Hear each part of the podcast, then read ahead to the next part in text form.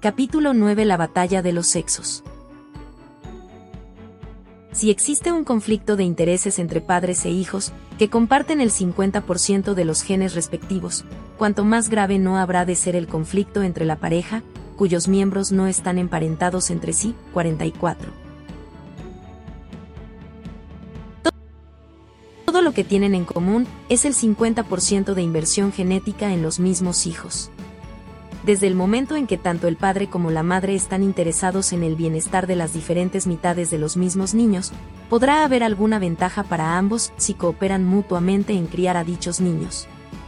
Sin embargo, si uno de los progenitores logra invertir menos de su justa proporción de valiosos recursos en cada hijo, será quien saque el mejor partido, ya que tendrá más para invertir en otros hijos engendrados con otras parejas sexuales, y de esta manera, podrá propagar más sus genes. Cabe suponer, por lo tanto, que cada miembro de la pareja tratará de explotar al otro, intentando forzar al compañero a invertir más en sus hijos. Idealmente, lo que a un individuo debiera agradarle, no me estoy refiriendo a goce físico, aun cuando también podría darse, sería copular con tantos seres del sexo opuesto como fuera posible, dejando al compañero o compañera que criase a los hijos. Como veremos más adelante, este estado de cosas ha sido logrado por los machos en varias especies, pero en otras los machos son obligados a compartir, en partes iguales, el peso de criar a los hijos. Esta perspectiva de asociación sexual como una relación de desconfianza y explotación mutua ha sido recalcada especialmente por Trivers. Es una noción relativamente nueva para los etólogos. Solíamos considerar el comportamiento sexual, la copulación y el cortejo que la precede, como una aventura esencialmente cooperativa asumida en beneficio mutuo, e incluso por el bien de las especies. Retrocedamos hasta los primeros orígenes e investiguemos la naturaleza fundamental de la masculinidad y la femineidad. En el capítulo tercero tratamos la sexualidad sin subrayar su asimetría básica. Aceptamos, simplemente, que algunos animales son denominados machos y otros hembras, sin interrogarnos sobre el significado de estas palabras. Pero, ¿cuál es la esencia de la masculinidad? ¿Qué define, en el fondo, a una hembra? Nosotros, como mamíferos, vemos que los sexos están definidos por conjuntos globales de características. Posesión de un pene, el hecho de parir a los hijos, el amamantamiento por medio de unas glándulas lactíferas especiales, ciertos rasgos cromosómicos, etc. Este criterio para juzgar el sexo de un individuo está muy bien para los mamíferos, pero para los animales y plantas en general, no es más fiable que la tendencia a usar pantalones como un criterio para juzgar el sexo humano. En las ranas, por ejemplo, ningún sexo posee un pene. Quizás, entonces, las palabras macho y hembra no tengan un significado general. Son, después de todo, solamente palabras, y si no las encontramos útiles para describir a las ranas estamos en total libertad para abandonarlas podríamos, arbitrariamente, dividir a las ranas en sexo 1 y sexo 2 si así lo deseásemos. Sin embargo, existe un rasgo fundamental en los sexos que puede ser utilizado para catalogar a los machos como machos y a las hembras como tales, a través de los animales y las plantas. Y es que las células sexuales o gametos de los machos son mucho más pequeños y numerosos que los gametos de las hembras. Esta aseveración es válida tanto si nos referimos a los animales como a las plantas. Un grupo de individuos posee grandes células sexuales, y es conveniente emplear la palabra hembra para ellos. El otro grupo, que por conveniencia denominamos macho, posee células sexuales pequeñas. La diferencia es especialmente pronunciada en los reptiles y en las aves, en los cuales una única célula es bastante grande y nutritiva para alimentar a una criatura en desarrollo durante varias semanas. Aún en los humanos, donde el óvulo es microscópico, supera varias veces en tamaño al espermatozoide. Como podremos apreciar más adelante, es posible interpretar todas las demás diferencias que existen entre los sexos como derivados de esta diferencia básica. En ciertos organismos primitivos, por ejemplo, en algunos hongos, no se presenta esta diferenciación entre machos y hembras, aun cuando tiene lugar cierto tipo de reproducción sexual. En el sistema conocido como isogamia los individuos no están divididos en dos sexos. Cualquiera de ellos puede acoplarse con cualquier otro. No existen dos tipos diferentes de gametos o espermatozoides y óvulos, sino que todas las células son iguales, llamadas isogametos. Los nuevos individuos se forman por la fusión de dos isogametos, cada uno de ellos producido por división meiótica. Si tenemos tres isogametos, A, B y C, A podría fusionarse con B o C, y B podría fusionarse con A o C. Ello no podría suceder en sistemas sexuales normales. Si A es un espermatozoide y puede fusionarse con B o C, luego B y C deben ser células sexuales femeninas y B no podría fusionarse con C. Cuando dos isogametos se fusionan, ambos contribuyen con igual número de genes para formar el nuevo individuo, y también aportan la misma cantidad de reservas alimenticias. Los espermatozoides y los óvulos contribuyen, de forma equitativa, en el número de genes, pero los óvulos otorgan mucho más en cuanto a reservas alimenticias. En realidad, los espermatozoides no cooperan en absoluto y solo están interesados en transportar sus genes, lo más rápido posible, al óvulo.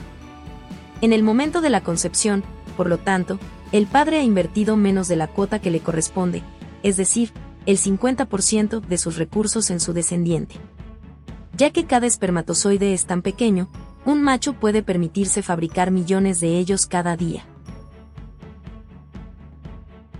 Ello significa que es, potencialmente, capaz de engendrar un número considerable de hijos en un periodo de tiempo muy breve, empleando con este fin a diferentes hembras, hecho solo posible porque cada nuevo embrión es dotado por la madre, en cada caso, del alimento adecuado.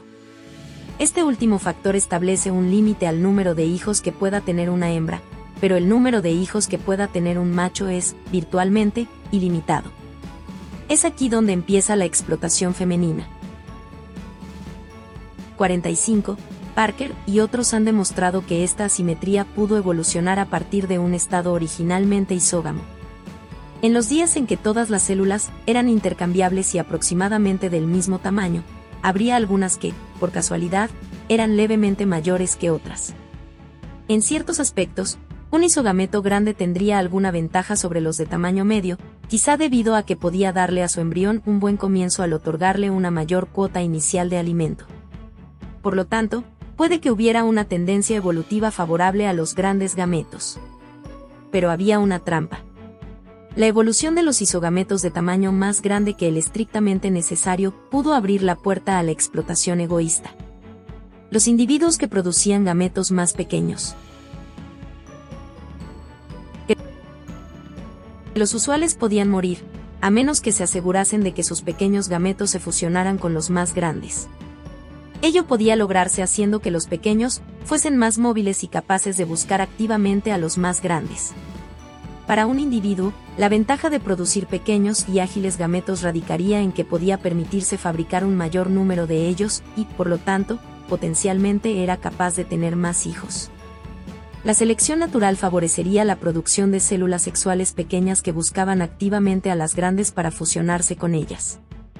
Así, podemos suponer que evolucionaron dos estrategias sexuales divergentes.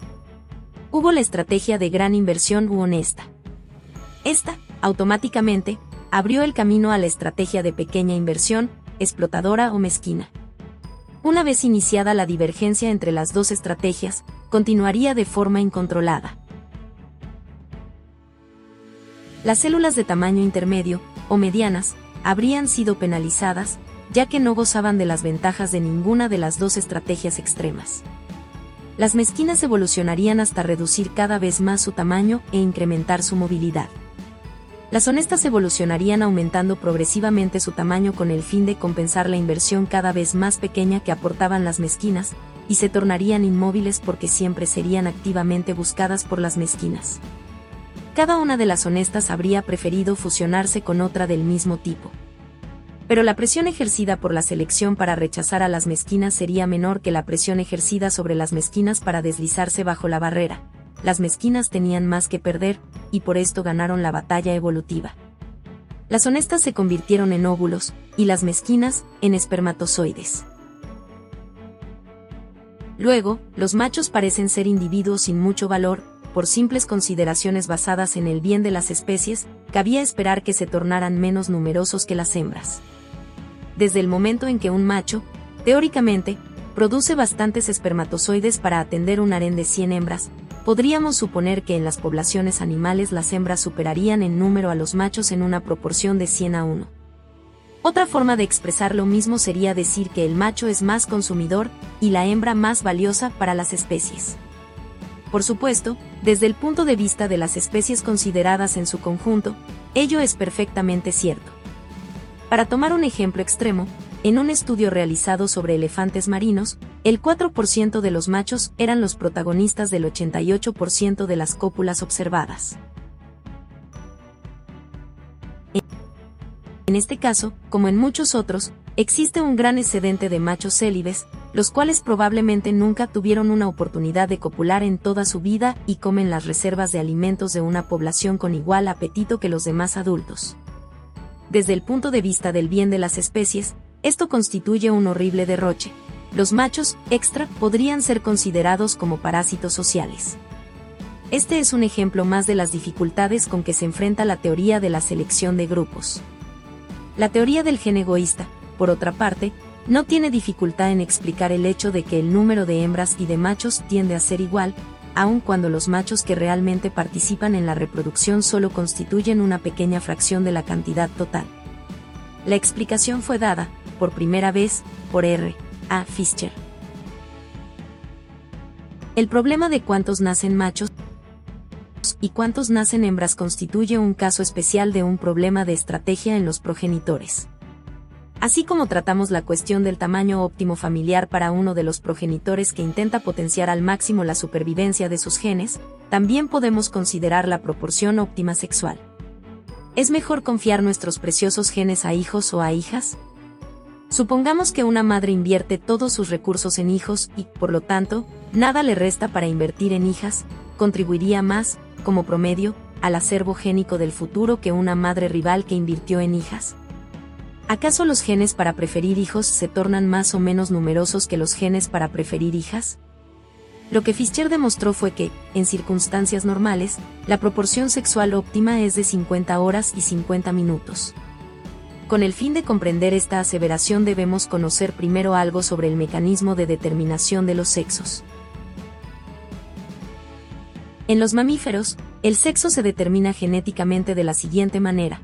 Todos los óvulos son capaces de desarrollarse hasta convertirse en un macho o una hembra. Los espermatozoides son los que portan los cromosomas que determinan el sexo. La mitad de los espermatozoides producidos por un hombre determinan el sexo femenino, son los espermatozoides X, y la otra mitad, los espermatozoides Y, determinan el masculino. Los dos tipos de espermatozoides tienen el mismo aspecto. Se diferencian solo respecto a un cromosoma. Un gen para hacer que un padre tenga únicamente hijas puede lograr su objetivo haciendo que solo produzca espermatozoides X. Un gen para hacer que una madre tenga solo hijas puede operar haciendo que segregue un espermicida selectivo o haciendo que aborte los embriones machos. Lo que buscamos es algo equivalente a una estrategia evolutivamente estable. Eh, si bien en este caso, aún más que en el capítulo sobre la agresión, estrategia es meramente una forma de expresión. Un individuo no puede escoger, deliberadamente, el sexo de sus hijos. Pero los genes que tiendan a que los hijos tengan un sexo u otro son posibles. Si suponemos que tales genes que favorecen las desiguales proporciones entre los sexos existen, en el acervo génico cualquiera de ellos tiene posibilidades de llegar a ser más numeroso que sus rivales alelos. Ahora bien, podrían prevalecer sobre aquellos que favorecen una proporción equitativa entre los sexos? Supongamos que entre los elefantes marinos, mencionados anteriormente, surgiera un gen mutante que tendiera a hacer que los progenitores tuviesen, en su mayoría, hijas. Puesto que no existe escasez de machos en la población, las hijas no encontrarían dificultad en encontrar compañeros y el gen para fabricar hijas se expandiría. La proporción entre los sexos de dicha población podría entonces empezar a modificarse, tendiendo a que hubiese un excedente de hembras. Desde el punto de vista del bien de las especies, ello estaría muy bien, ya que unos cuantos machos son sin duda capaces de proporcionar todos los espermatozoides necesarios, incluso para un considerable excedente de hembras, como ya hemos visto. Superficialmente, por lo tanto, podemos suponer que el gen para producir hijas continuaría expandiéndose hasta que la proporción entre los sexos estaría tan desequilibrada que los pocos machos restantes, trabajando hasta la extenuación, apenas podrían arreglárselas. Pues bien, imagínese la enorme ventaja genética que gozarían los escasos padres que tuvieran hijos. Cualquiera que invirtiera en un hijo tendría una excelente oportunidad de ser abuelo de cientos de elefantes marinos. Aquellos que producen nada más que hijas se aseguran unos pocos nietos, cantidad insignificante comparada con las gloriosas posibilidades genéticas que se abren ante cualquiera que se especialice en hijos. Por lo tanto, los genes para producir hijos tenderán a hacerse más numerosos y el péndulo volverá a su posición anterior. Con el fin de simplificar el planteamiento me he referido al movimiento del péndulo. En la práctica nunca se habría permitido que el péndulo oscilara hasta ese extremo en el sentido de la dominación femenina, porque la presión para tener hijos habría empezado a empujarlo hacia atrás tan pronto como la proporción se hubiese tornado desigual. La estrategia de producir un número igual de hijos e hijas es una estrategia evolutivamente estable, en el sentido de que cualquier gen que se aparte de ella sufrirá pérdida segura. He contado la historia en términos de número de hijos contra número de hijas. Lo hice así con el afán de simplificar las cosas, pero estrictamente debería exponerse en términos de inversión de los progenitores, significando con ello todos los alimentos y demás recursos que los padres tienen para ofrecer, medidos en la forma en que lo tratamos en el capítulo anterior. Los padres deberían invertir de manera equitativa entre hijos e hijas. Ello significa, normalmente, que debieran tener, numéricamente, tantos hijos como hijas. Pero podría haber proporciones desiguales de sexos que fuesen evolutivamente estables, siempre que a ello correspondieran desiguales cantidades de recursos invertidas en los hijos y las hijas. En el caso de los elefantes marinos, una política consistente en tener tres veces más hijas que hijos, pero haciendo de cada hijo un supermacho a base de invertir el triple de alimentos y demás recursos en él, sería estable. Al invertir más alimentos en un hijo y lograr así que sea grande y fuerte, unos padres podrían incrementar sus oportunidades de obtener el premio supremo de un harén. Pero este es un caso especial. Normalmente la cantidad invertida en cada hijo será más o menos proporcional a la cantidad invertida en cada hija, y la proporción entre los sexos, en términos numéricos, suele ser de uno a uno. En su largo viaje a través de las generaciones, un gen promedio pasará aproximadamente la mitad de su tiempo situado en cuerpos de machos y la otra mitad en los de hembras. Algunos efectos de los genes se manifiestan solo en los cuerpos de uno de los sexos son los denominados efectos genéticos limitados por el sexo. Un gen que controle la longitud del pene expresa sus efectos solo en el cuerpo de los machos, pero también es portado en el cuerpo de las hembras y puede ejercer un efecto totalmente diferente en ellas. No existe una razón por la cual un hombre no pueda heredar de su madre la tendencia a desarrollar un pene largo. En cualquiera de los dos tipos de cuerpo en que se encuentre, podemos esperar que un gen haga el mejor uso de las oportunidades ofrecidas por tal tipo de cuerpo. Dichas oportunidades pueden diferir en gran medida, según se trate de un macho o de una hembra. Como aproximación conveniente, podemos asumir, una vez más, que cada cuerpo individual es una máquina egoísta que intenta hacer lo que sea mejor para sus genes. La mejor política a seguir por tal máquina egoísta a menudo será una cosa si es un macho y otra muy diferente si es una hembra. Con el fin de ser breves, recurriremos de nuevo al convencionalismo de considerar al individuo como si tuviese un propósito consciente. Como hicimos antes, tendremos presente que se trata solo de una forma de expresión. En realidad, un cuerpo es una máquina ciegamente programada por sus genes egoístas. Consideremos nuevamente a la pareja con la que empezamos el presente capítulo.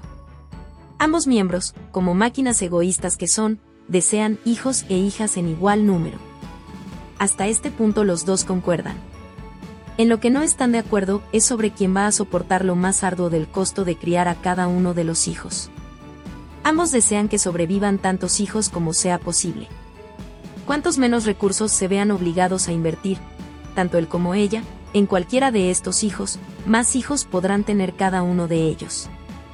La forma obvia de alcanzar este deseable estado de cosas es inducir al otro, a él o a ella, a invertir más de lo que a él o a ella les corresponda, en justicia, de sus recursos en cada hijo, quedando así uno de los dos en libertad para tener otros hijos con otros compañeros sexuales. Esta sería una estrategia deseable para cada sexo, pero es más difícil de lograr para la hembra. Puesto que ella empieza a invertir más que el macho, en la forma de su óvulo grande y rico en alimentos, una madre se encuentra, a partir del instante mismo de la concepción, más comprometida, de manera más profunda, con cada hijo que el padre. Se arriesga a perder más si el hijo muere. Tendrá que hacer. En el futuro una inversión mayor con el fin de conseguir que un nuevo hijo, sustituto del que perdió, alcance el mismo nivel de desarrollo que ya había logrado el anterior. Si intentara la táctica de dejar al padre con la criatura e irse con otro macho, el padre podría, a un costo relativamente bajo para él, vengarse y abandonar también a la criatura. Por lo tanto, al menos en las primeras etapas del desarrollo del hijo, es probable que sea el padre quien abandone a la madre en lugar de provocarse la situación inversa. De manera similar, se puede esperar que las hembras inviertan más en los hijos que los machos, no solamente al principio sino durante todo el desarrollo. Es así como en los mamíferos, por ejemplo, la hembra es la que incuba al feto en su propio cuerpo, ella es quien fabrica la leche para amamantarlo cuando nace y la que carga con el peso de criarlo y protegerlo. El sexo femenino es explotado, y la base evolutiva fundamental para dicha explotación radica en el hecho de que los óvulos son más grandes que los espermatozoides. En muchas especies, por supuesto, el padre trabaja ardua y fielmente para cuidar a los jóvenes. Pero aún así, podemos esperar que, normalmente, habrá cierta presión evolutiva sobre los machos para que inviertan un poco menos en cada hijo y para que intenten tener más hijos de diferentes compañeras sexuales. Quiero decir con ello que en los genes existirá una tendencia a indicar, cuerpo, si eres un macho deja a tu compañera un poco antes de que mi alelo rival te lo pida y busca a otra hembra, con el fin de tener éxito en el acervo génico. En la práctica, la extensión en que esta presión evolutiva prevalece varía, considerablemente, de una especie a otra. En muchas, por ejemplo, en las aves del paraíso, la hembra no recibe ayuda, en absoluto, del macho y cría a sus hijos sola. Otras especies, tales como las gaviotas, forman parejas monógamas de ejemplar fidelidad, y ambos progenitores cooperan en el trabajo de criar a sus hijos.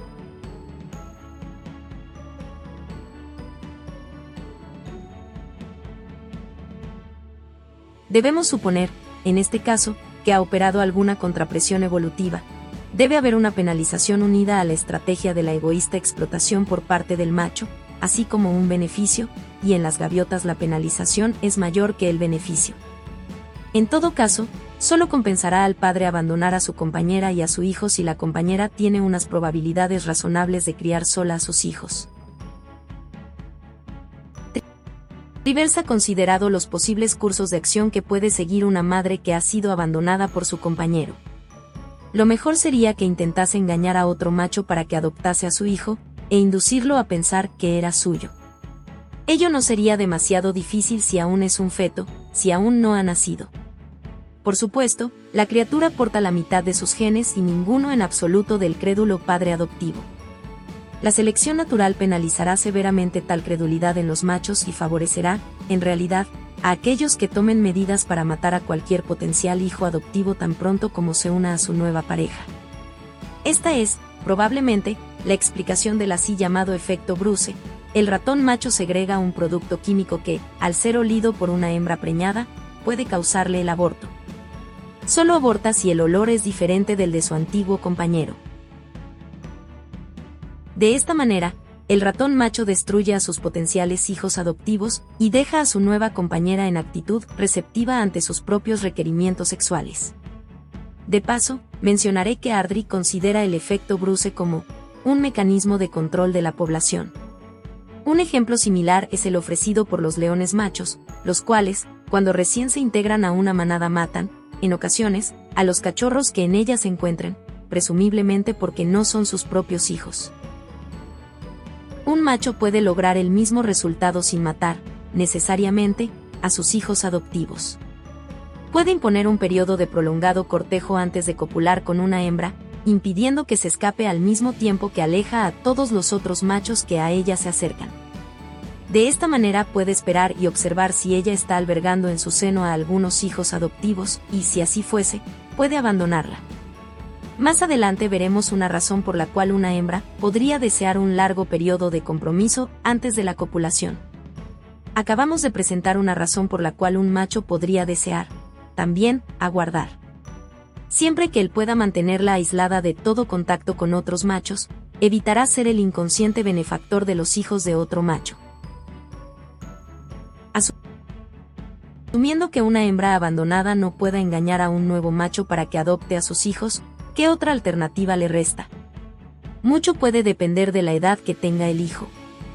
Si acaba de ser concebido, es cierto que ella ha invertido un óvulo completo y quizás algo más, pero aún puede compensarle abortar y encontrar a un nuevo compañero tan pronto como le sea posible.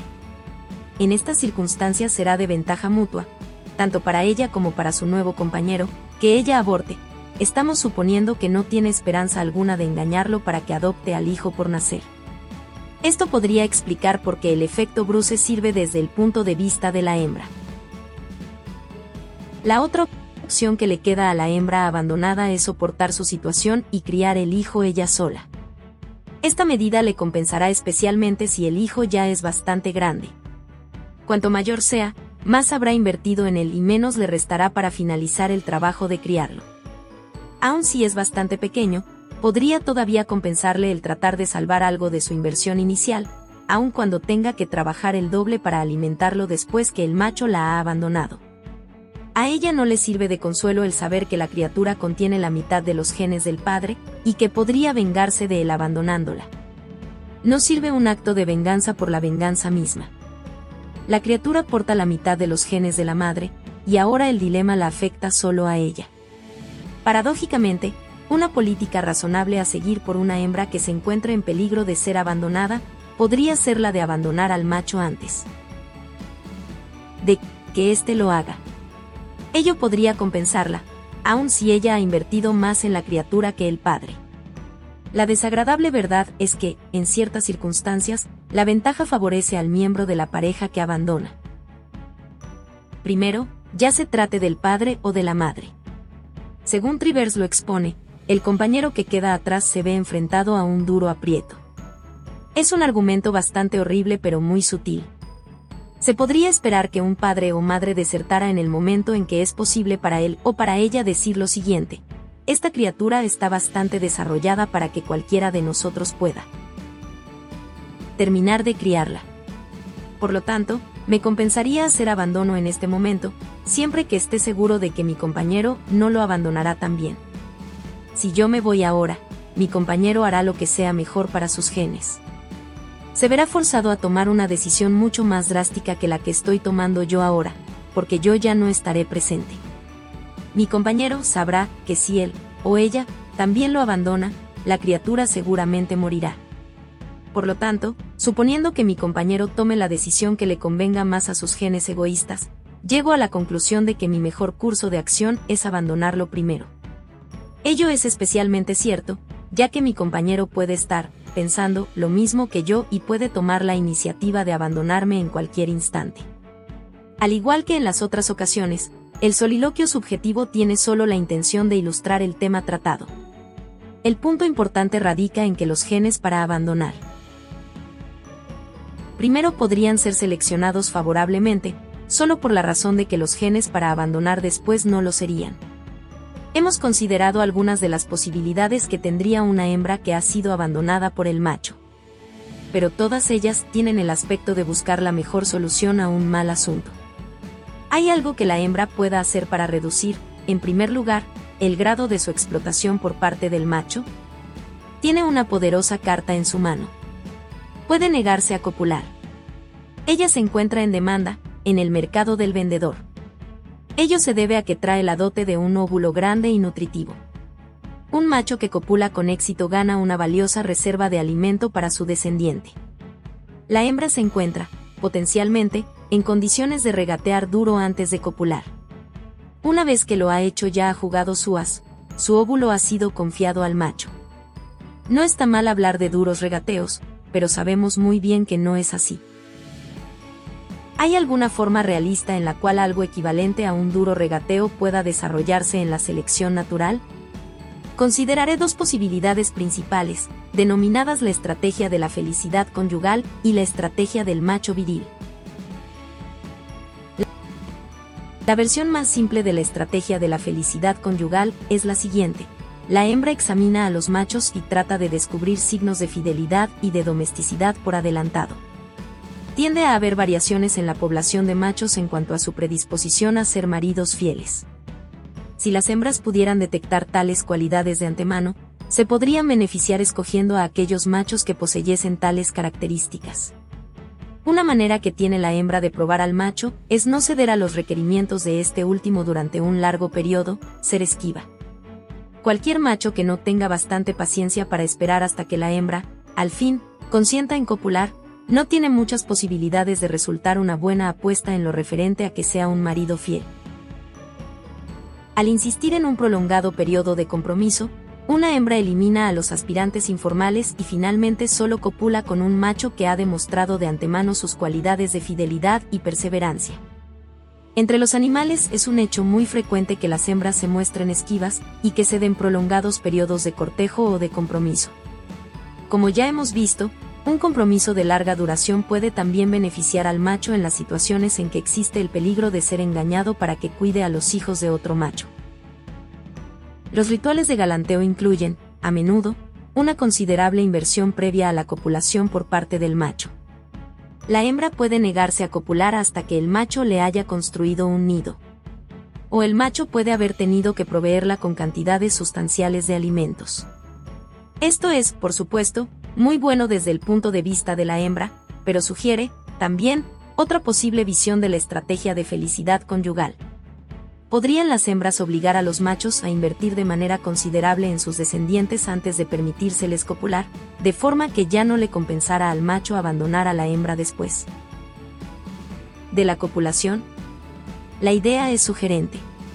Un macho que espera a una hembra esquiva para que al fin copule con él, está pagando un costo, está renunciando a la oportunidad de copular con otras hembras y está gastando bastante tiempo y energía en cortejarla.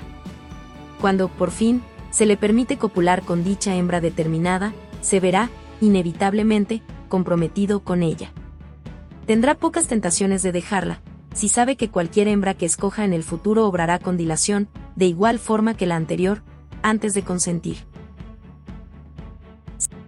Según lo demostré en una ponencia, existe un error en el razonamiento de Trivers. Pensó que una inversión previa obligaba, por sí, a un individuo a efectuar futuras inversiones. Esta es una economía engañosa. Un hombre de negocios nunca debe decir, he invertido ya tanto en la línea aérea Concorde, por ejemplo, que no me puedo dar el lujo de abandonar el negocio ahora. En lugar de ello, debería siempre preguntarse si le compensará en el futuro. Poner fin a sus pérdidas y abandonar el proyecto ahora, aun cuando haya invertido considerablemente en él. De manera similar, no sirve que una hembra obligue a un macho a invertir mucho en ella con la esperanza de que este factor, por sí propio, disuada al macho de abandonarla más adelante. Esta versión de la estrategia de felicidad doméstica depende de otra hipótesis crucial, a saber, la mayoría de las hembras están dispuestas a jugar el mismo juego. Si en una población hay hembras que no tienen compañero y que se encuentran listas para dar la bienvenida a aquellos machos que han abandonado a sus esposas, compensará a un macho abandonar a su esposa, no importa cuánto haya invertido ya en sus hijos. Por lo tanto, mucho depende de cómo se comporta la mayoría de las hembras. Si se nos permitiera pensar en términos de una conspiración de las hembras, entonces no habría problema alguno. Pero una conspiración de las hembras no podría evolucionar más que la conspiración de las palomas que consideramos en el capítulo quinto. En lugar de ello, debemos buscar estrategias evolutivamente estables. Tomemos el método de Maynard Smith para analizar las contiendas agresivas y apliquémoslo al sexo. 46. Será un poco más complicado que el caso de los halcones y las palomas, ya que tendremos dos estrategias femeninas y dos estrategias masculinas. Al igual que en el análisis de Maynard Smith, la palabra estrategia se refiere a un programa de comportamiento completamente inconsciente. Las dos estrategias femeninas serán denominadas esquiva y fácil, y las dos estrategias masculinas serán llamadas fiel y galanteador. Las reglas de comportamiento para los cuatro tipos son las siguientes. Las hembras esquivas no copularán con un macho hasta que este último no haya superado un largo y costoso periodo de galanteo que puede durar varias semanas. Las hembras fáciles copularán de inmediato con cualquiera. Los machos fieles están preparados para continuar durante un largo periodo su galanteo, y después de la copulación permanecerán con la hembra y la ayudarán a criar a los hijos. Los machos galanteadores perderán rápidamente la paciencia si una hembra no copula con él inmediatamente y se alejarán en búsqueda de otra hembra. Después de la copulación no permanecerán junto a la compañera ni actuarán como buenos padres, sino que se irán en pos de otras hembras. Como en el caso de los halcones y las palomas, estas no son las únicas estrategias posibles, pero en todo caso, para aclarar nuestros conceptos, es útil estudiar sus efectos. Al igual que Maynard Smith, utilizaremos algunos valores hipotéticos y arbitrarios para cifrar los diversos costos y beneficios. Para una aplicación más general, podrían emplearse los símbolos algebraicos, pero los números son más fáciles de comprender. Supongamos que el resultado genético obtenido por cada uno de los progenitores cuando un hijo ha sido criado con éxito es de más unos 5 unidades. El costo de criar a un hijo, el costo de toda su alimentación, todo el tiempo gastado en cuidarlo y todos los riesgos corridos en su beneficio, es de menos 20 unidades. El costo se expresa en números negativos, porque es pagado por los padres. Es también negativo el costo de pérdida de tiempo en un cortejo prolongado. Supongamos que dicho costo sea de menos 3 unidades. Imaginemos que tenemos una población en la cual todas las hembras son esquivas, y todos los machos, fieles. Es una sociedad monógama ideal. En cada pareja, tanto el macho como la hembra obtienen el mismo resultado como promedio.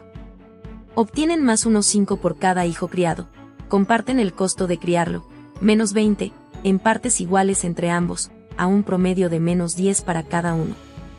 Ambos pagan el castigo de menos 3 puntos por perder el tiempo en un galanteo prolongado. El resultado promedio para cada uno es, por lo tanto, de más 1 5 10 menos 3 igual a más 2. Supongamos ahora que una única hembra fácil se introduce en la población. A ella le va muy bien. No paga el costo de la demora ya que no cae en el galanteo prolongado.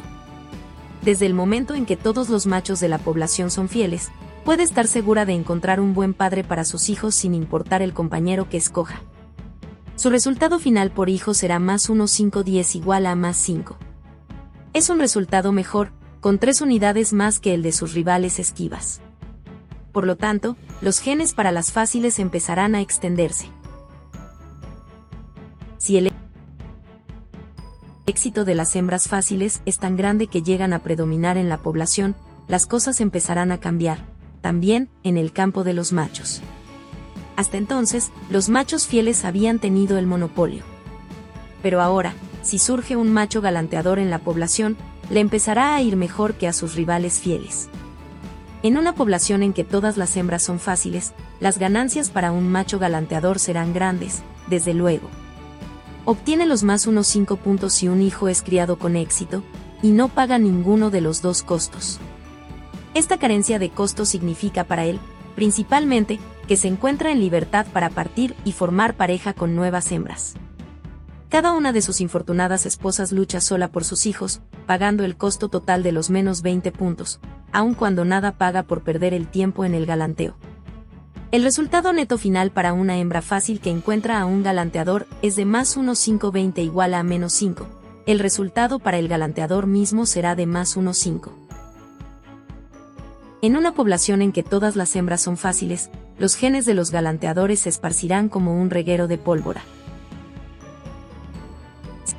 Si los galanteadores incrementan su número con tanto éxito que llegan a dominar el sector masculino de la población, las hembras fáciles se encontrarán en un aprieto espantoso. Cualquier hembra esquiva tendrá una fuerte ventaja sobre ellas. Si una hembra esquiva encuentra a un macho galanteador, no resultará nada. Ella insiste en un galanteo prolongado, él rehúsa y se aleja en búsqueda de otra hembra.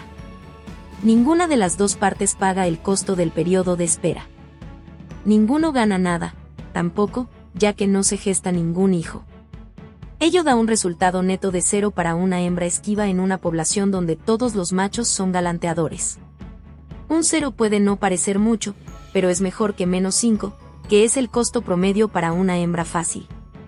Aun si una hembra fácil decide abandonar a sus hijos pequeños al ser abandonados por el galanteador, tendrá que pagar el costo considerable de un óvulo.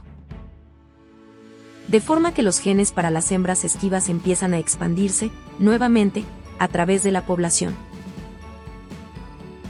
Para completar el hipotético círculo, cuando las hembras esquivas aumentan en número en tan gran medida que predominan los machos galanteadores, a los que también les había ido con las hembras fáciles, empiezan a sentir la escasez. Hembra tras hembra insiste en un largo y arduo galanteo.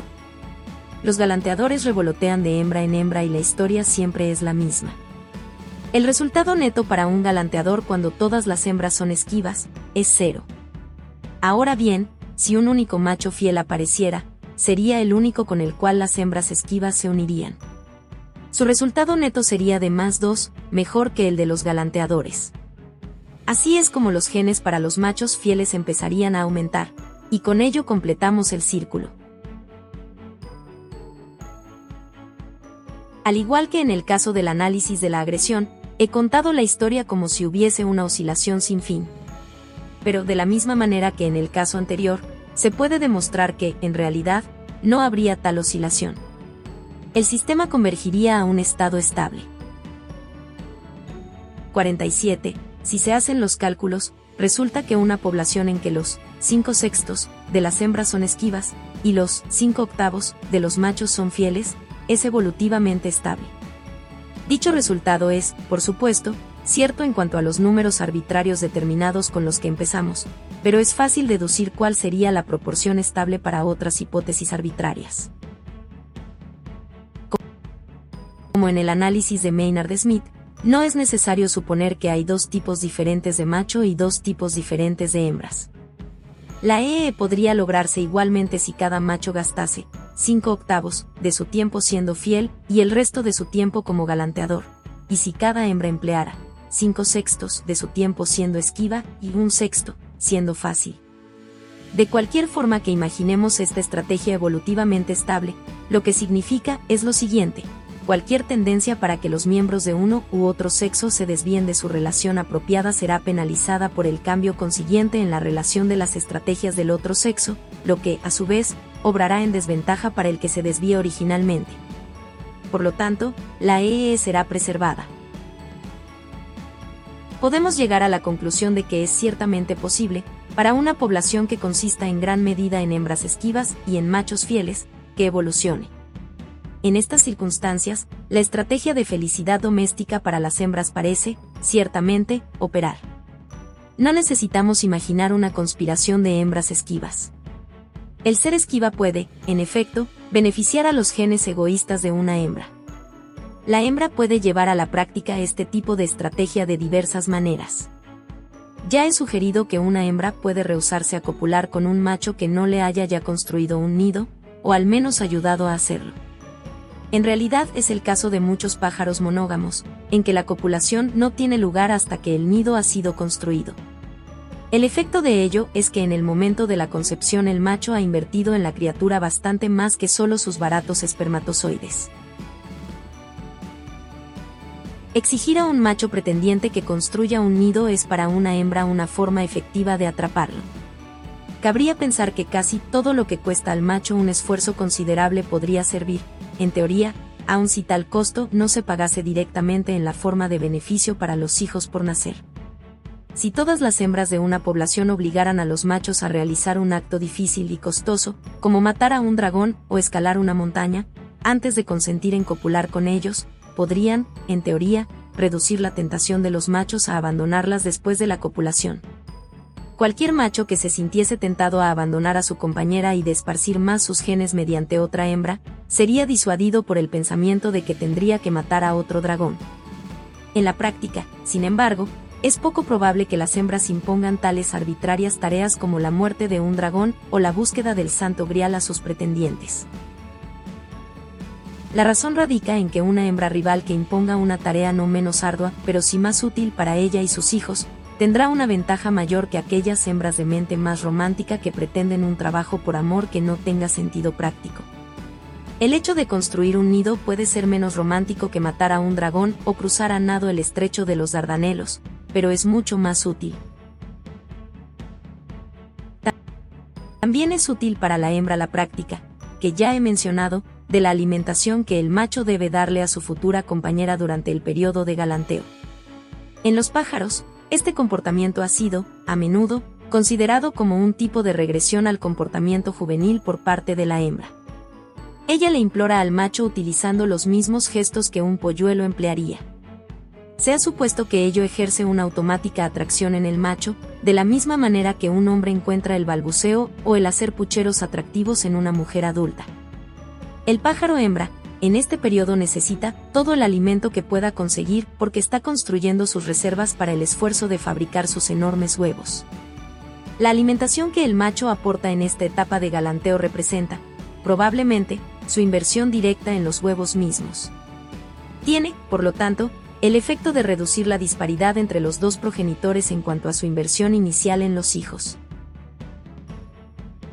Diversos insectos y arañas también presentan dicho fenómeno de alimentación a la hembra durante el periodo de galanteo. Una interpretación alternativa ha sido, en ocasiones, demasiado obvia.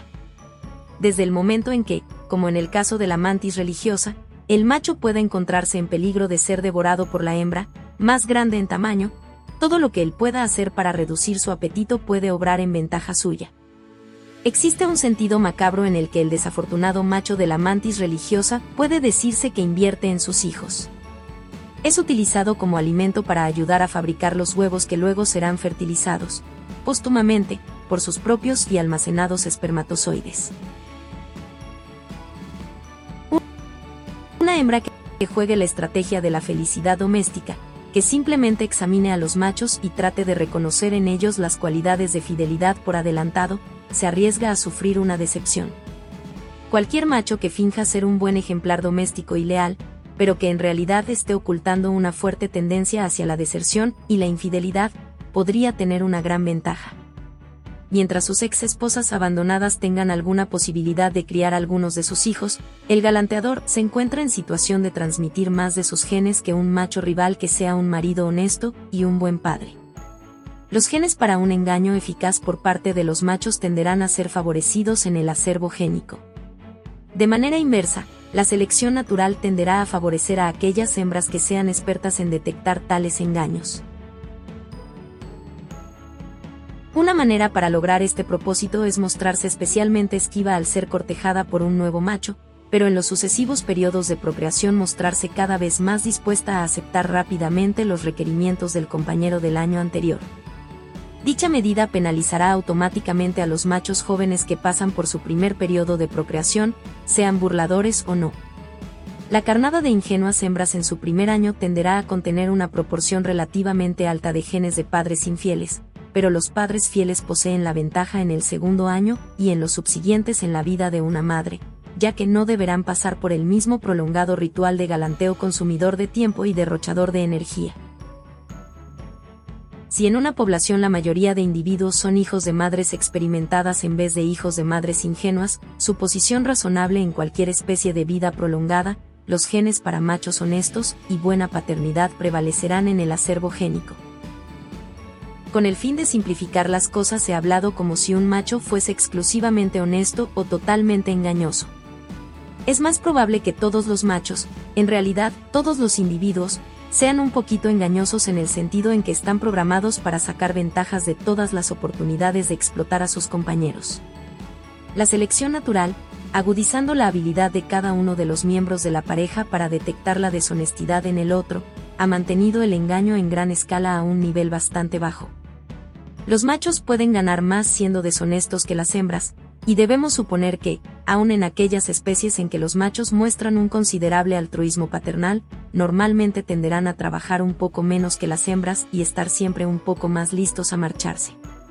Tanto en las aves como en los mamíferos, con certeza este es normalmente el caso.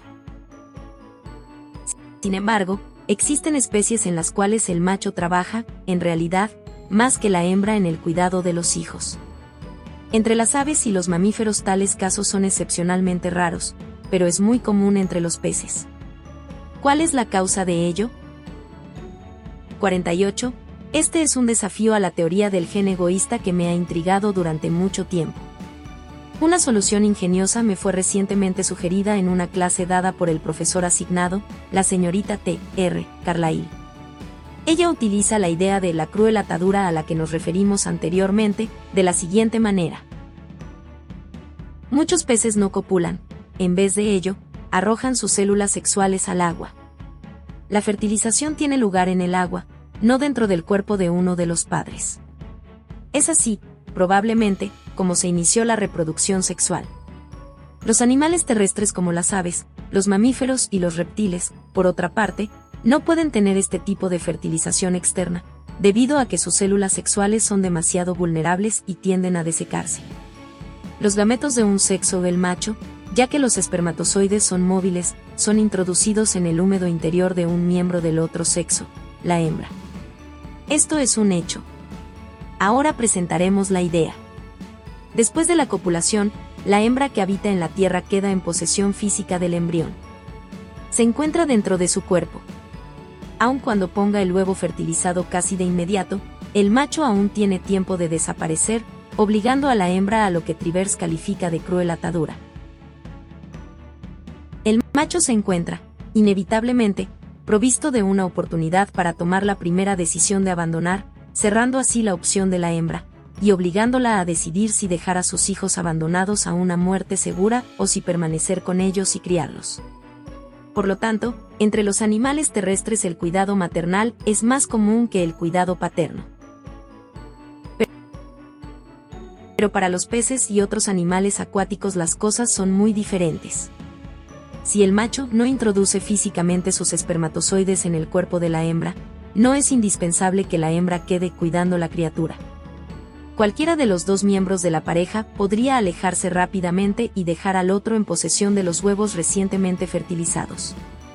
Pero existe aún una posible razón de por qué a menudo será el macho el que resulte más vulnerable a ser abandonado. Parece probable que se desarrollará una batalla evolutiva sobre quien expulsa primero de su cuerpo las células sexuales. El que así lo haga tiene la ventaja de que él, o ella, puede dejar al otro en posesión de los nuevos embriones. Por otra parte, el que deposita sus huevos primero corre el riesgo de que su compañero en perspectiva pueda posteriormente fallar en hacer lo mismo.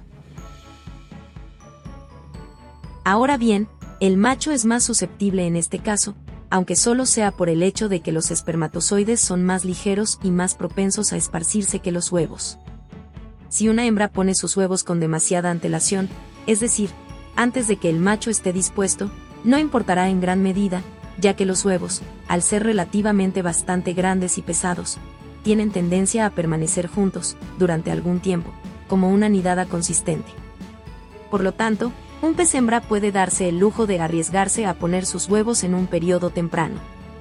El macho no se atreve a correr tal riesgo, ya que si expulsa sus espermatozoides demasiado pronto estos se habrán diseminado antes de que la hembra esté preparada, y entonces ella no pondrá sus huevos porque no valdrá la pena que así lo haga.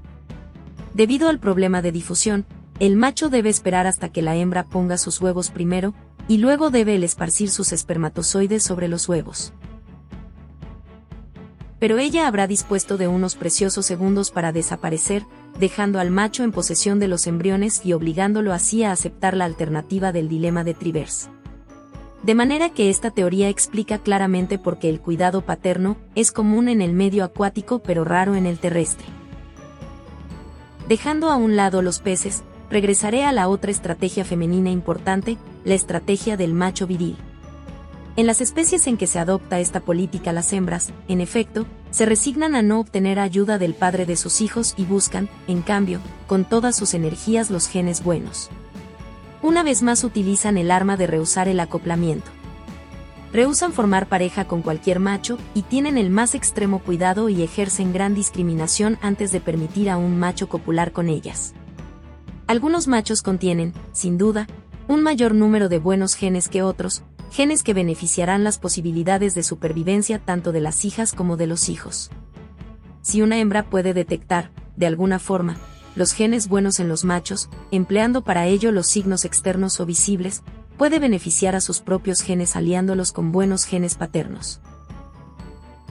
Para utilizar nuestra analogía de la tripulación de remeros, una hembra puede reducir a un mínimo las oportunidades de que sus genes vayan a la saga por estar en mala compañía. Ella puede tratar de seleccionar cuidadosamente a buenos compañeros de tripulación para sus propios genes. Lo más probable es que la mayoría de las hembras estarán de acuerdo sobre cuáles son los mejores machos, ya que todas poseen la misma información por la cual guiarse. Por lo tanto, estos pocos machos afortunados participarán en la mayoría de las copulaciones están totalmente capacitados para ello, ya que lo único que deben dar a cada hembra es algunos baratos espermatozoides. Esto es lo que, presumiblemente, ha sucedido en los elefantes marinos y en las aves del paraíso. Las hembras permiten solo a unos cuantos machos acceder a la estrategia ideal de la explotación egoísta a la que aspiran todos los machos, pero se aseguran de que solo a los mejores machos se les permita tal lujo.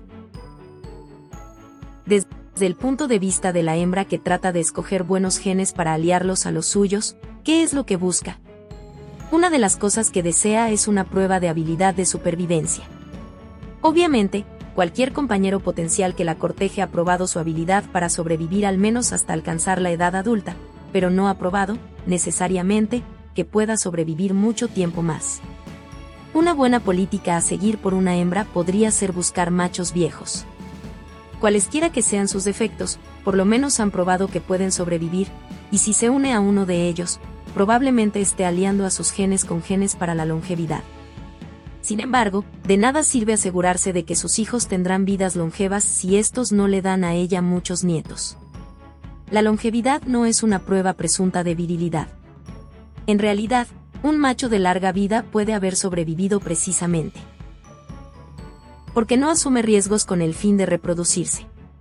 Una hembra que selecciona a un macho viejo no va a tener por ello, necesariamente, más descendientes que una hembra rival que escoja a uno joven que aporte alguna otra prueba de poseer buenos genes. ¿Cuál puede ser esta otra evidencia? Existen muchas posibilidades. Quizás el poseer músculos fuertes sea una prueba de capacidad para atrapar alimento, quizá las patas largas sean una evidencia de poder escapar de los predadores. Una hembra puede beneficiar a sus genes aliándolos con machos que poseen dichos rasgos, ya que pueden ser cualidades útiles tanto en sus hijos como en sus hijas. En principio, entonces, debemos imaginar que las hembras escogen a los machos sobre la base de etiquetas o indicadores perfectamente genuinos que tiendan a ser pruebas de que allí se encuentran buenos genes pero aquí que se presenta un punto interesante percibido por Darwin y enunciado claramente por Fischer. En una sociedad en que los machos compiten unos con otros para ser escogidos como machos viriles por las hembras, una de las mejores cosas que puede hacer una madre para sus genes es fabricar un hijo que se convierta, cuando le llegue la oportunidad, en un ser atractivo y viril. Si ella puede conseguir que su hijo sea uno de los afortunados machos que obtenga la mayoría de las copulaciones en la sociedad cuando crezca, ella tendrá una enorme cantidad de nietos. El resultado es que una de las cualidades más deseables que un macho pueda tener ante los ojos de una hembra es, simplemente, atractivo sexual. Una hembra que escoja como compañero a un macho viril atractivo tiene mayores posibilidades de tener hijos que resulten atractivos a las hembras en la próxima generación, y de darle muchos nietos. Luego, se puede deducir que las hembras seleccionaban originalmente a los machos sobre la base de cualidades obviamente útiles, como son los músculos bien desarrollados, pero una vez que tales cualidades llegaron a ser ampliamente aceptadas como atractivas entre las hembras de una determinada especie, la selección natural continuaría favoreciendo tal rasgo simplemente por resultar atractivo. Extravagancias tales como las colas de las aves del paraíso machos pueden, entonces, haber evolucionado por un tipo de proceso inestable e incontrolable.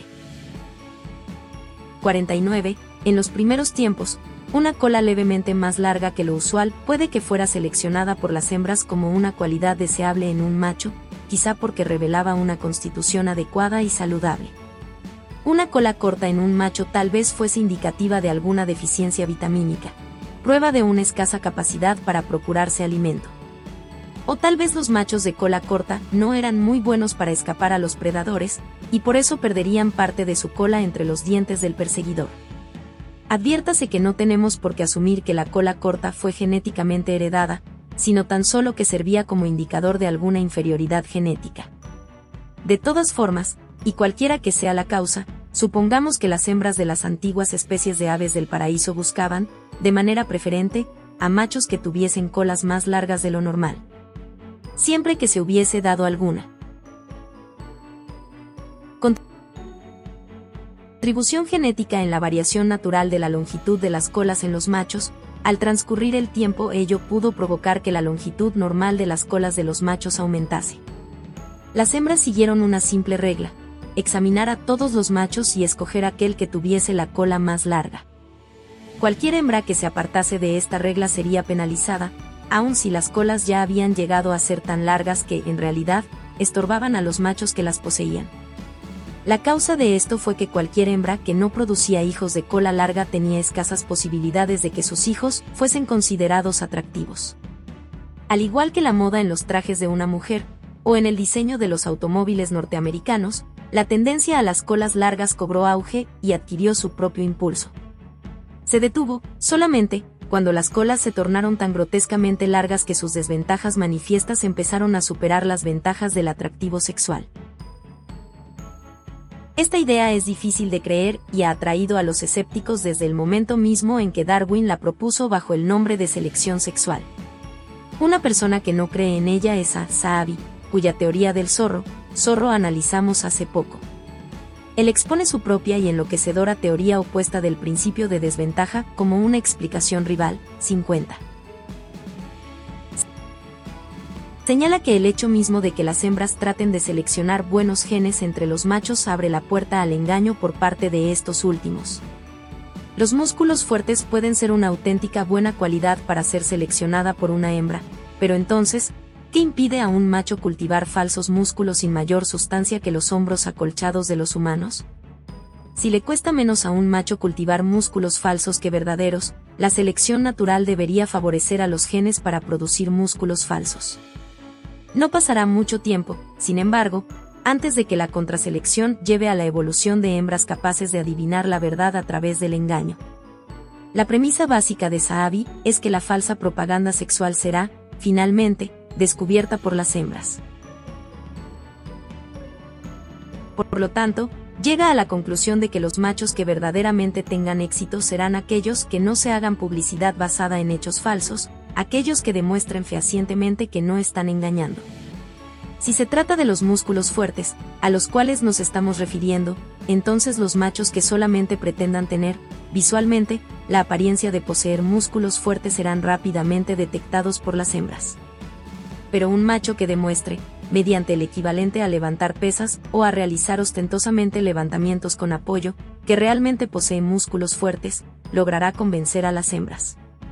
En otras palabras, Saabi cree que un macho viril solo debe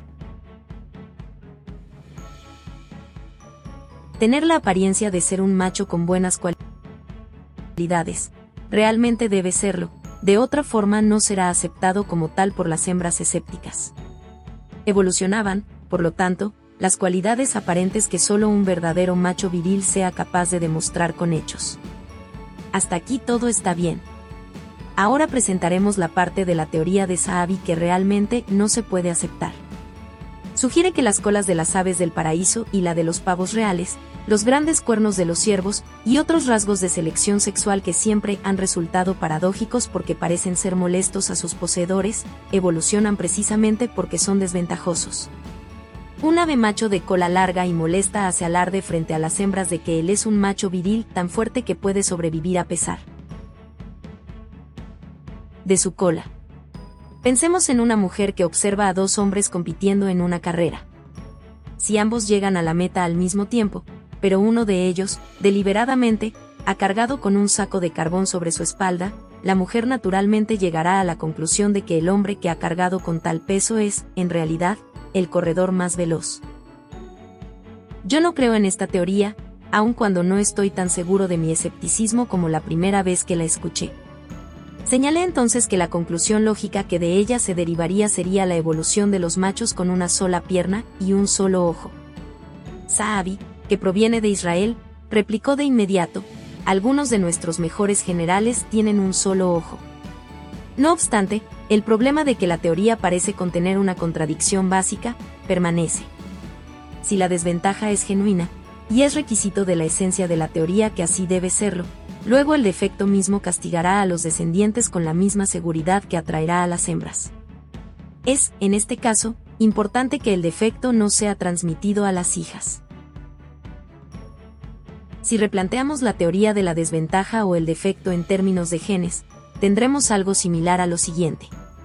Un gen que hace que un macho desarrolle un defecto, tal como una cola larga, llega a ser más numeroso en el acervo génico debido a que las hembras escogen a machos que tengan tal desventaja. Las hembras escogen a machos que tengan defectos, ya que los genes que hacen que las hembras actúen así llegan a ser frecuentes en el acervo génico. Ello se debe a que las hembras que gustan de los machos con defectos tenderán automáticamente a seleccionar a machos con buenos genes en otros aspectos, ya que aquellos machos han sobrevivido hasta la edad adulta a pesar de su desventaja.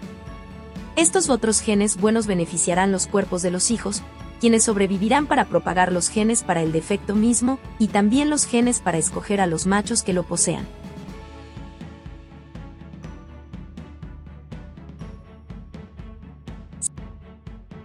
siempre que los genes para el defecto mismo ejerzan su efecto solo en los hijos, así como que los genes para una preferencia sexual para dicha desventaja afecten solo a las hijas, la teoría podría resultar. Mientras sea formulada solo en palabras, no podremos estar seguros de si será válida o no. Nos daremos mejor cuenta de cuán factible es dicha teoría cuando la replanteemos en términos de un modelo matemático. Hasta ahora los genetistas matemáticos que han intentado hacer un modelo del principio de la desventaja, han fracasado. Podría deberse a que no es un principio factible, o puede ser también porque no son lo bastante inteligentes. Uno de ellos es Maynard Smith, y mi presentimiento favorece a la primera posibilidad si un macho puede demostrar su superioridad sobre otros de tal forma que no involucre ponerse a sí mismo deliberadamente en desventaja, nadie dudará que podría aumentar su éxito genético de tal manera. Así los elefantes marinos ganan y conservan sus arenes, no por ser estéticamente atractivos para la hembra, sino por el simple recurso de derrotar a cualquier macho que intente introducirse en el harén. Los dueños de estos arenes tienden a ganar dichas batallas en contra de posibles usurpadores, aunque sea por la obvia razón de que esa es la causa de que les pertenezca dicho harén. Los usurpadores no ganan las batallas a menudo, porque si fuesen capaces de ganarlas lo habrían hecho con anterioridad. Cualquier hembra que se una al dueño de un harén está, por lo tanto, aliando a sus genes con un macho que es bastante fuerte para derrotar a los sucesivos desafíos del enorme excedente de desesperados machos que no tienen compañera si tienen suerte, sus hijos heredarán la habilidad de su padre para mantener un harén. En la práctica, una hembra de la especie de los elefantes marinos no tiene muchas opciones, pues el dueño del harén la derrota. Ella intenta desviarse del camino por el impuesto. Permanece el principio, sin embargo, de que las hembras que escogen unirse a machos que ganan las peleas pueden beneficiar a sus genes actuando así. Según hemos visto, Existen ejemplos de hembras que prefieren unirse a machos que tienen territorios y a machos que ocupan una elevada posición en la jerarquía dominante. Para resumir lo que hemos tratado hasta aquí en el presente capítulo, podemos establecer que los diferentes tipos de sistemas de procreación que encontramos entre los animales, monogamia, promiscuidad, arenes, etc., pueden ser comprendidos en términos de conflicto de intereses entre los machos y las hembras. Los individuos de ambos sexos desean aumentar al máximo su producción reproductora total durante sus vidas. Debido a las diferencias fundamentales entre el tamaño y número de los espermatozoides y los óvulos, los machos, en general, tienden a ser propensos a la promiscuidad y a la carencia de solicitud paternal. Las hembras cuentan con dos posibilidades principales de contramaniobra, que yo he denominado estrategias del macho viril y de la felicidad doméstica. Las circunstancias ecológicas de una especie determinarán que las hembras se inclinen a adoptar una u otra de dichas contramaniobras, y también determinarán la forma en que responderán los machos. En la práctica, todos los tipos de situaciones intermedias entre las estrategias del macho viril y de la felicidad doméstica se dan en la naturaleza, y según hemos visto, existen casos en que el padre dedica más atención y cuidados a los hijos que la madre.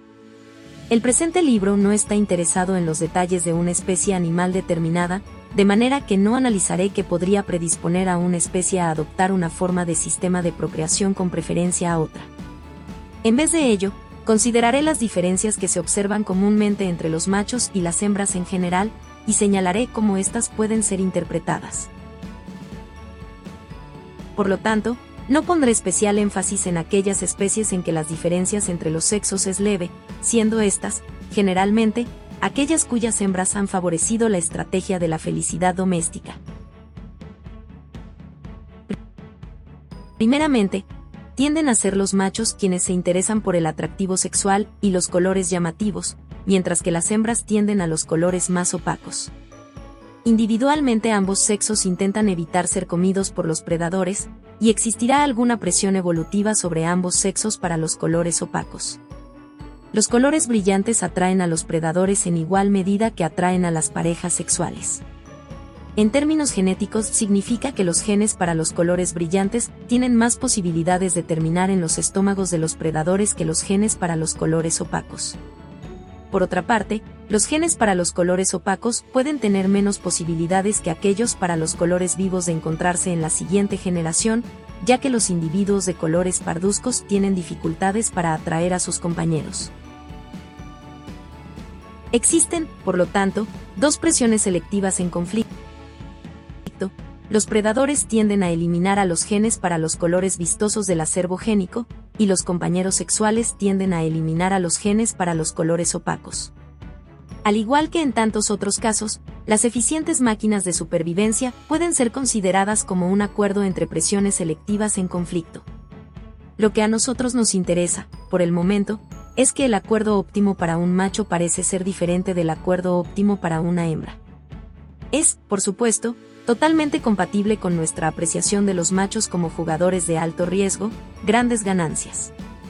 Debido a que un macho produce muchos millones de espermatozoides por cada óvulo que produce una hembra, los espermatozoides superan en número, con enorme diferencia, a los óvulos en una población.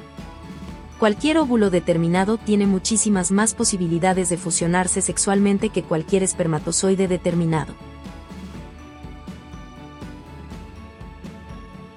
Los óvulos constituyen un recurso relativamente valioso, por lo tanto, una hembra no necesita ser sexualmente atractiva como necesita serlo un macho con el fin de asegurarse de que sus óvulos sean fecundados. Un macho es perfectamente capaz de engendrar todos los hijos nacidos en una gran población de hembras. Aun si el macho tiene una vida breve debido a que su cola llamativa atrae a los predadores, o se enreda en los arbustos, puede haber sido el padre de un considerable número de hijos antes de morir. Un macho carente de atractivos o de colores apagados puede vivir tanto como una hembra, pero tendrá pocos hijos y sus genes no se transmitirán. ¿De qué le servirá a un macho obtener todo lo de este mundo, si pierde sus genes inmortales? Otra diferencia sexual bastante común es que las hembras son más exigentes que los machos en lo que se refiere a la elección de compañero. Una de las razones para esta exigencia por un individuo de cualquiera de los dos sexos es la necesidad de evitar unirse a un miembro de otra especie.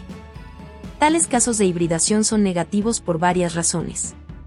Si un hombre copulara con una oveja, en dicha unión no se formaría un embrión, de manera que no es mucho lo que se pierde.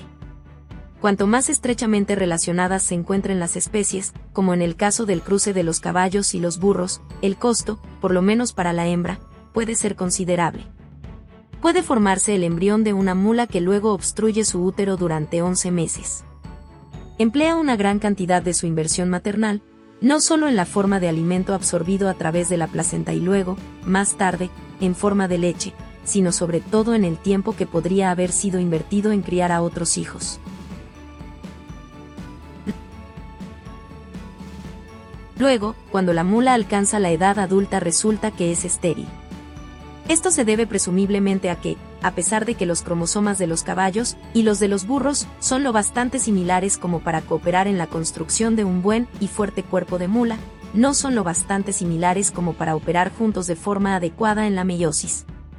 Cualquiera que sea la razón exacta, la inversión tan considerable efectuada por parte de la madre en la crianza de una mula resulta totalmente perdida desde el punto de vista de sus genes.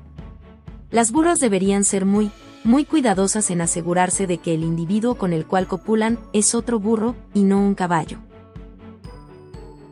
En términos genéticos, cualquier gen de burro que diga, cuerpo, si tú eres una hembra copula con cualquier macho viejo, ya sea un burro o un caballo, es un gen que puede encontrarse, como en un callejón sin salida, en el cuerpo de una mula, y la inversión maternal en aquella pequeña mula reduce considerablemente su capacidad de criar burros fértiles. Un macho, por otra parte, tiene menos que perder si se une a un miembro de otra especie, y aun cuando nada gane, podemos esperar que los machos sean menos exigentes en su elección de pareja sexual. Siempre que se ha analizado este punto ha resultado cierto. Aun dentro de una especie, puede haber razones para ser exigentes.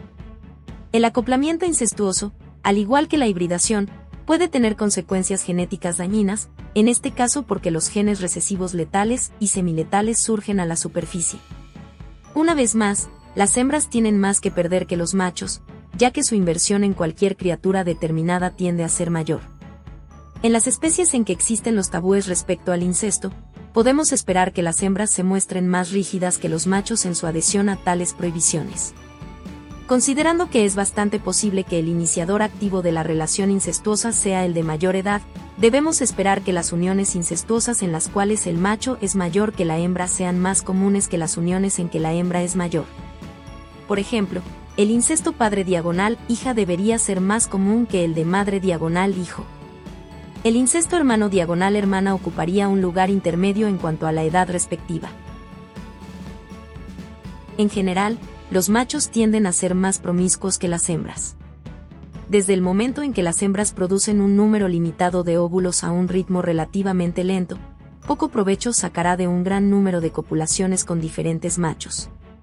Un macho, por otra parte, que puede producir millones de espermatozoides cada día, sacará buen provecho de cuántos apareamientos pueda conseguir. Un exceso de copulaciones puede no costarle, en realidad, mucho a una hembra, salvo la pequeña pérdida de tiempo y energía, pero tampoco le reporta un bien positivo. Un macho, por su parte, puede que nunca logre bastantes copulaciones con cuantas hembras diferentes sea posible. El término exceso no tiene significado para un macho. No me he referido explícitamente al hombre, pero de manera inevitable cuando pensamos en los argumentos evolutivos como los que aparecen en el presente capítulo, no podemos menos de reflexionar sobre nuestra propia especie y sobre nuestra propia experiencia. Las nociones de las hembras que evitan la copulación hasta que el macho de alguna prueba de fidelidad a largo plazo pueden resultarnos familiares. Ello puede sugerir que las hembras humanas utilizan la estrategia de la felicidad doméstica más bien que la estrategia del hombre viril. La mayoría de las sociedades humanas son, en realidad, monógamas. En nuestra sociedad, la inversión de padres por parte de ambos progenitores es amplia y no se encuentra obviamente desequilibrada. Las madres, ciertamente, efectúan más trabajo directo en beneficio de los hijos del que efectúan los padres, pero estos últimos a menudo trabajan duramente en un sentido más indirecto con el fin de proporcionar los recursos materiales que son invertidos en los hijos. Por otra parte, algunas sociedades humanas son promiscuas y otras están basadas en el sistema de arenes. Lo que esta asombrosa variedad sugiere es que la forma de vida del hombre está determinada, en gran medida, por la cultura más bien que por los genes. Sin embargo, aún es posible que los machos humanos, en general, tengan tendencia a la promiscuidad y las hembras a la monogamia, como pronosticaríamos hablando en términos evolutivos respecto a cuál de estas dos tendencias prevalece en sociedades determinadas, depende de las circunstancias culturales, de igual manera que en las diferentes especies animales depende de las circunstancias ecológicas. Un rasgo de nuestra sociedad que parece decididamente anómalo es el relativo a la cuestión de la propaganda sexual. Como hemos visto, lo que se puede esperar con mayor seguridad por razones evolutivas, es que cuando los sexos difieren, sean los machos los llamativos y no las hembras. El hombre occidental moderno es, sin duda, excepcional en este aspecto. Es cierto, por supuesto, que algunos hombres se visten ostentosamente y ciertas mujeres lo hacen con colores apagados, pero normalmente no hay duda que en nuestra sociedad el equivalente de la cola del pavo real es exhibido por las mujeres, no por los hombres. Las mujeres se pintan el rostro y se pegan falsas pestañas. Aparte los actores y los homosexuales, los hombres no lo hacen. Las mujeres parecen estar interesadas en su propia apariencia personal y son estimuladas a ello por diarios y revistas. Las revistas masculinas se preocupan menos del atractivo sexual del varón, y un hombre que se interese demasiado por su vestimenta y apariencia puede despertar sospechas tanto en los hombres como en las mujeres. Cuando una mujer es descrita en el curso de una conversación, es muy probable que su atractivo sexual, o la carencia de él, se subraye de manera especial. Esto es así, tanto si el que tiene la palabra es un hombre como si es una mujer. Cuando se describe a un hombre, lo más probable es que los adjetivos empleados nada tengan que ver con el sexo. Enfrentado a estos hechos, un biólogo se verá forzado a sospechar que está contemplando una sociedad en que las hembras compiten por los machos, en vez de presentarse la situación inversa. En el caso de las aves del paraíso, llegamos a la conclusión de que las hembras son de aspecto apagado porque no necesitan competir por los machos. Los machos son brillantes y ostentosos porque las hembras son muy solicitadas y pueden darse el lujo de ser exigentes. La razón por la cual las aves del paraíso hembras son solicitadas es que los huevos son un recurso más escaso que los espermatozoides. ¿Qué ha sucedido con el hombre moderno occidental? ¿Se ha convertido realmente el macho en el sexo buscado, el que está en demanda, el sexo que puede darse el lujo de ser exigente? Y si es así, ¿por qué?